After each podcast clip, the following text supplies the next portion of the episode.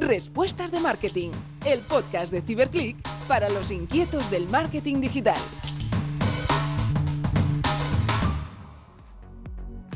Hola a todos y bienvenidos una semana más a nuestro podcast Respuestas de Marketing. Primero de todo, gracias por estar aquí cada semana.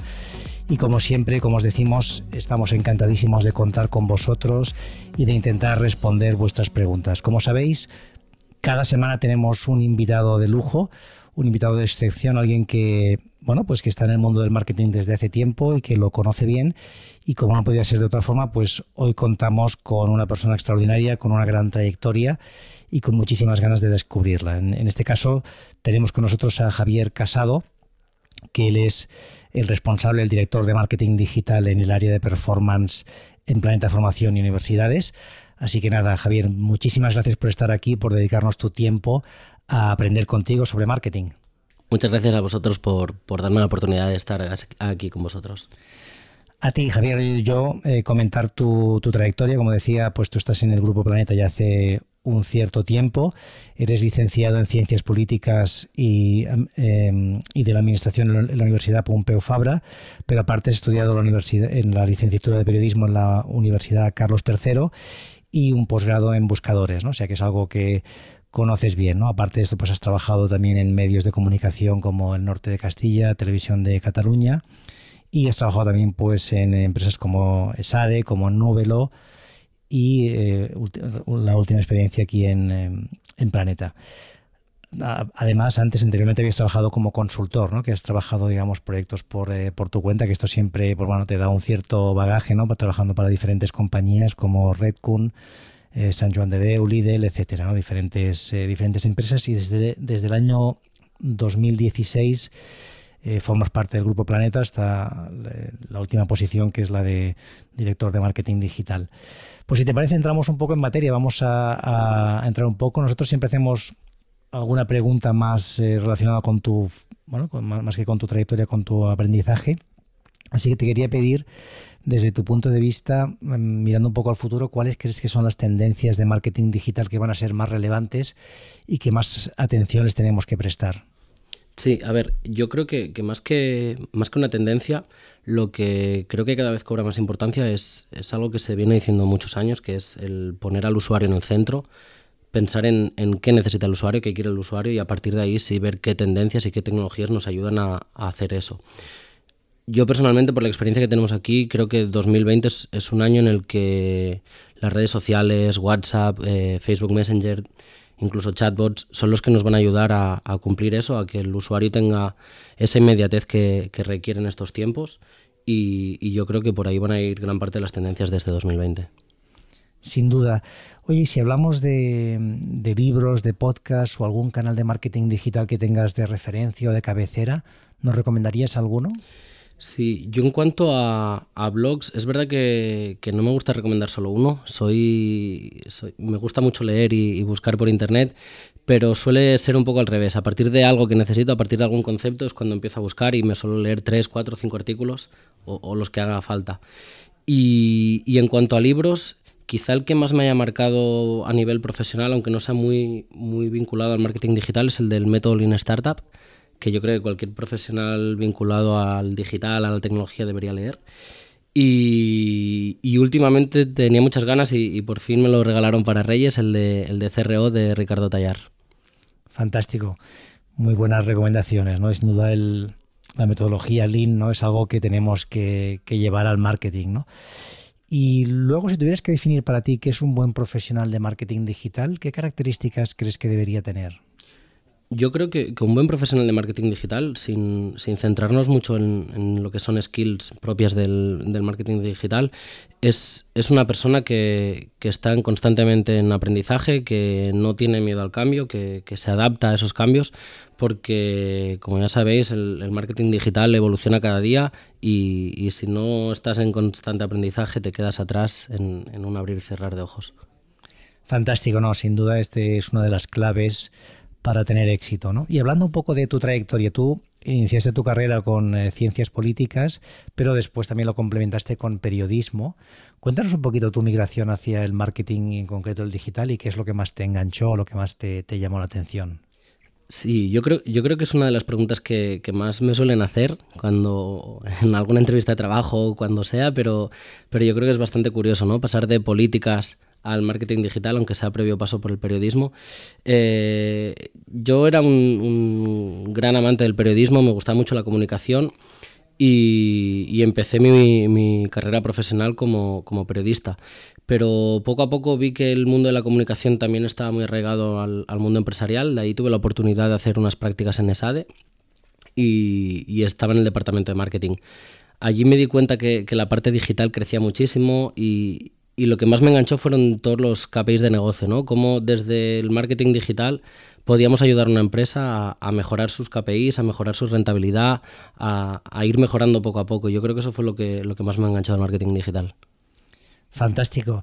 No, y es muy interesante también que estudiaste periodismo, ¿no? Que quizá, como bien decías antes, centrándose en el usuario, pues teniendo que llamar su atención, quizá un periodista tiene una visión, una capacidad que, es necesaria en el marketing, ¿no? Que muchas veces nos hemos centrado pues en, en la interrupción, en lanzar un mensaje, pero pocas veces en crear una historia que llame la atención, que haga que la persona quiera vincularse contigo, ¿no? Y esto es algo que vengo diciendo desde hace muchos años y alguna vez eh, me ha caído algún paro de un periodista, ahora ya no afortunadamente, pero, pero se enfadaban conmigo porque les decía que realmente una oportunidad de futuro para un periodista es justamente trabajar para empresas porque en realidad cualquier empresa a día de hoy lo que tenemos que hacer es convertirnos en un medio de comunicación, ¿no? Que da la casualidad que vendemos productos, ¿no? Pero somos un medio de comunicación. No, no, sé tú cómo has vivido esa, bueno, pues esa capacidad que tienes como periodista.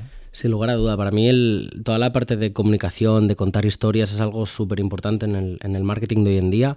El, toda la parte de storytelling que muchas veces las, las, empresas dejan un poquito de lado porque no tienen esa rentabilidad inmediata que, que se suele buscar, pero, pero yo creo que es algo súper importante, el ser capaces de, generar contenido de valor como, como estáis haciendo vosotros con, con este podcast, yo creo que, que al final es súper importante, ¿no? El, usuario necesita este tipo de, de, información, necesita este tipo de historias y, y, yo creo que el mundo del periodismo me ha ayudado un poco a, a entender esa parte y a intentar dar siempre el mejor contenido posible. Sin duda. Oye, hablando un poco de, Grupo Planeta, ¿no? la trayectoria que estás más eh, focalizado ahora, ah, estás en el, área de formación y universidades, ¿no? que es un área muy importante. ¿Qué acciones y canales digitales estáis potenciando actualmente? ¿no? Hasta dónde puedas contar, que entiendo que hay innovaciones pues, que no podrás contarnos demasiado. Sí, yo creo que como, como gran parte de, bueno, como muchos negocios, estamos muy apalancados en todo lo que tiene que ver con, con Google. De hecho, el mundo de la educación es algo que, que nace más no se parece tanto al sector moda, que a lo mejor en redes sociales una gráfica puede funcionar mejor. En el sector más de educación eh, suele ser el usuario el que tiene ese, primer deseo de, seguir formándose. Entonces, yo creo que todo lo que tiene que ver con, Google Search eh, es, nuestro canal principal, lo viene siendo desde hace muchos años. Y es verdad que en los últimos 3, 4 años, desde que yo llegué a Planeta, hemos arrancado un poquito más con, redes sociales es un canal que viene en un crecimiento muy fuerte pero es verdad que, yo creo que la parte de Google sigue siendo muy predominante. Claro, ¿no? Al final el, usuario en ese momento tiene una necesidad concreta, ¿no? Y le puede responder. ¿Y cómo vivís un poco la presión que hay cada vez más por ese, por ocupar ese espacio, ¿no? En, en Google, ¿no? Porque no es fácil. No sé si habéis asumido, oye, pues entiendo que cada vez pues vais mejorando las campañas, ¿no? Pero asumir que al final los costes tienen que subir y complementarlo de otra forma, quizá pues lo que decías, ¿no? Con redes sociales o con contenidos. Sí, lo, que vemos es que al final, tanto en Google como en Facebook o en cualquier espacio publicitario, la competencia cada vez es más fuerte. También es verdad que cada vez hay más espacios porque se intenta potenciar esto, pero, pero se percibe un, un encarecimiento de los CPCs a medida que pasa el tiempo. Aún así, no hemos llegado al punto en el que esto nos llega a afectar, o sea, siempre llegamos a un punto en el que el encarecimiento es menor que nuestra mejora en las campañas. Entonces, por suerte, y, espero que siga así mucho tiempo, eh, seguimos manteniendo una rentabilidad con, con estas campañas. Muy fantástico, felicidades porque al final es la clave, ¿no? Estar constantemente mejorando cada una de tus campañas. Y si habláis un poco de retos para este 2020, ¿no? Lo que queda de año, ¿qué retos serían los más, los más importantes que tenéis encima de la mesa? Yo creo que, como casi toda empresa, sobre todo si hablamos de, empresas grandes y empresas con un histórico fuerte, eh, estamos sumidos en, un proyecto de transformación digital que, no sé si llamarle proyecto porque es algo que lleva desde hace unos años y estoy seguro que va a durar muchos años más. estamos en, pleno proceso de transformación digital, estamos transformando todos los procesos internos, cambiando herramientas que, a las que estamos muy arraigadas y que, que nos cuesta mucho el, despegarnos de esas para arrancar por unas nuevas. Pero, pero la verdad que 2019 ha sido un, un año en el que hemos conseguido evolucionar mucho en este sentido y yo creo que 2020 va a ser el año de la consolidación. Fantástico. Oye, ¿y mm, cómo usáis los activos digitales, las redes sociales, no? Al final, aquí, ¿no? A través de contenidos, ¿no? Estáis consiguiendo posicionaros. ¿Todo esto cómo lo usáis? O sea, ¿os sirve para, para daros notoriedad, os ayuda a captar leads? Un poco qué, planteamiento hacéis. Yo creo que, ya que hablas de redes sociales, redes sociales juega un papel fundamental con nosotros, juega un papel de posicionamiento, de branding, de comunicación, porque no olvidemos que al final es un canal bidireccional con el que podemos comunicarnos con, con los usuarios, ya sean alumnos o sean potenciales alumnos. Y, además de ese papel también juega un papel clave en la captación de leads, tanto en una fase más de, más de awareness, en el que el usuario todavía no tiene muy claro hacia dónde quiere ir, como en una capa ya más de, performance puro y acaba convirtiendo en, en, un lead y en una futura venta. Y hablando un poco de producto, ¿no? Que, o sea, mm, ahí como, bueno, qué tipo de, concepto formativo estáis ofreciendo y también un poco cómo ves la innovación, ¿no? Porque es verdad que la forma de aprender está cambiando. No sé si estáis, pues bueno, ya intentando cambiar también la, oferta que tenéis o, bueno, más o menos veis que todavía la gente sigue eh, quiere aprender de la, misma forma, de la misma forma que antes. Sí, yo creo que Grupo Planeta, una de las cosas positivas que tiene es que tenemos alrededor de 25 escuelas entre centros de formación profesional, formación continua, universidades, eh, escuelas de negocio, presencial, online. Hemos hecho también una expansión internacional y ya estamos en varios países, entonces yo creo que cubrimos bastante el abanico de, la oferta formativa. Y lo que decías viene un poco en relación a lo que hemos empezado con, el podcast, ¿no? Comentando la, la, inmediatez que necesita el usuario, el necesito aprender esto y a lo mejor no necesito un máster de dos años para, para, esta skill en concreto y yo creo que eso está cambiando y que nosotros nos vamos a ir cambiando, nos vamos a ir adaptando con ello también. Sin duda. Y hablando un poco de las campañas o las acciones que hacéis, ¿hay alguna que digas, oye, nos sentimos muy orgullosos de quizá pues esta acción que hemos realizado, la innovación?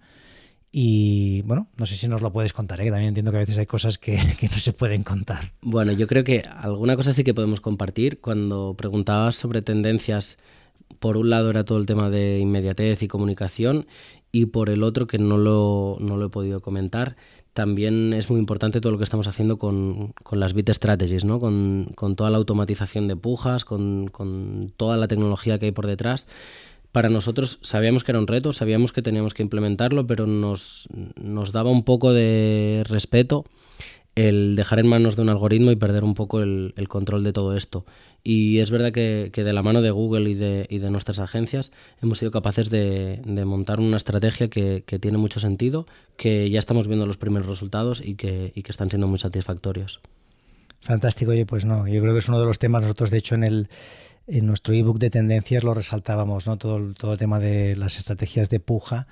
Al final, mm, bueno, eh, ¿no? los algoritmos, sobre todo Google y Facebook, tienen tanta información de los usuarios, ¿no? Que, que puede hacer eh, bueno, pujas muy sofisticadas más allá de lo que podamos llegar a pensar nosotros. Sí, yo, yo creo que eso es, es, muy importante, ¿no? Porque nosotros al final analizamos muchos datos, pero nunca, nunca en la vida vamos a ser capaces de analizar tantos como el algoritmo. Primero porque no tenemos toda esa información y segundo porque tampoco somos capaces de explotar tanto dato. Entonces yo creo que, que poder confiar en, en, un algoritmo que te ayude y que te haga un poco más fácil tu día a día es súper importante. Oye, eh, Grupo Planeta al final, bueno, está muy asociado inicialmente a libros, ¿no? Pero bueno, pues tenéis un montón de, áreas de trabajo, ¿no? Desde entretenimiento audiovisual, medios, formación, que ya hemos hablado de ella, librerías, clubes de lectura, canales online. Bueno, es muy diverso, ¿no? ¿Cómo afrontáis actualmente la transformación digital y qué retos son los principales para vosotros como Grupo Planeta? Sí, la transformación digital la comentábamos justo hace un momento. Eh, es, un poco lo que hablábamos, ¿no? Es, es un como grupo tiene grandes divisiones y tiene unos sistemas que, llevan mucho tiempo en la casa, que nos han funcionado muy bien hasta ahora y que lo van a seguir haciendo, pero que al final hay mucha tecnología por detrás que tenemos que ver cómo la conectamos. Entonces yo creo que el, principal proyecto es, esa transformación digital, es ver cómo conseguimos dar un paso más y, cómo seguimos avanzando. Fantástico. Y em, hablando también de innovación, ¿no? Em, todo lo que es inteligencia artificial, big data, realidad aumentada, realidad virtual. No sé si habéis arrancado algún proyecto en este sentido en el área de marketing y hay alguna cosa que nos puedas comentar o bueno, algún aprendizaje que quieras compartir. Sí, yo creo que bueno, planeta como tal vive mucho del, dato, estamos siempre analizando el dato para, meter mejoras y yo creo que, ese análisis del dato lo que nos ha llevado es sobre todo a, dos proyectos, el de Big Data y el de inteligencia artificial, que los hemos potenciado muchísimo. El de Big Data, mediante dashboards hemos sido capaces de explotar datos que hasta ahora no habíamos sido capaces de explotar y el de inteligencia artificial porque gracias a esa inteligencia artificial estamos viendo pues todo el tema de lead ratings, de cookie scoring, estamos siendo capaces de, explotar cosas que hasta ahora no éramos capaces y que, y que realmente suponen un salto de calidad muy importante. Fantástico. Y mm, hablábamos esto, ¿no? De, mm, del análisis de datos, nos hablas ahora pues de, estos dashboards. ¿Cómo os ayuda todo esto a mejorar el, performance en tiempo real? Y no sé si puedes compartir algún dato que, bueno, cómo, tenéis montado vuestro dashboard y cómo os ayuda. Sí, nosotros en realidad le hablamos del, del, dashboard, pero estamos hablando de un dashboard que tiene miles de variables y, como te decía, es que vivimos constantemente mirando el dato. O sea, cada día lo primero que hacemos al llegar, antes incluso de revisar el correo, es, ver el dashboard, es ver en qué hemos mejorado, en qué no, si las acciones que habíamos planeado han funcionado como esperábamos. Y, en cuanto a las métricas que comentabas, yo creo que nosotros al final eh, en digital lo que hacemos es captar lead, pero, pero un negocio no se sustenta a base de lead, sino a base de ventas. Entonces, métricas como la conversión a venta, como el CPL o como el CPA más bien, eh, son, nuestros KPIs principales. Fantástico, porque claro, todo esto convive también con una, entiendo que hay un, equipo de ventas, ¿no? Que está, eh, ¿cómo, funciona? ¿Cada centro tiene su equipo de ventas? ¿Lo tenéis centralizado? Sí, cada, cada escuela tiene su propio equipo de ventas. Nosotros como área digital damos servicio a cada una de estas, de estas instituciones y, el equipo de ventas es, individual, de ahí que, tengamos que hilar muy fino a la hora de tantos eh, asesores, tanta, tantos leads tienen que tener al día, de tantos países, de estos programas, al final son muchas variables las que entran en juego. Claro, además entiendo que quizá cada uno tiene un proceso de venta distinto, ¿no? Con lo cual también toda la lógica que está detrás cuando una vez se capta un lead o si hay algún tipo de automatización, lo personalizáis para cada escuela, me imagino. ¿no? Claro, sin duda. No es lo mismo alguien que está planteándose hacer un curso de X meses a un grado universitario o un MBA de un año y, bastante más dinero, claro. Exacto. Oye, ¿y cómo veis? además en, el grupo tenéis medios offline, ¿no? ¿Cómo veis un poco la combinación entre medios online y offline? Y bueno, ¿estáis haciendo una estrategia común? Sigue separado? ¿Cuál sería vuestro punto de vista?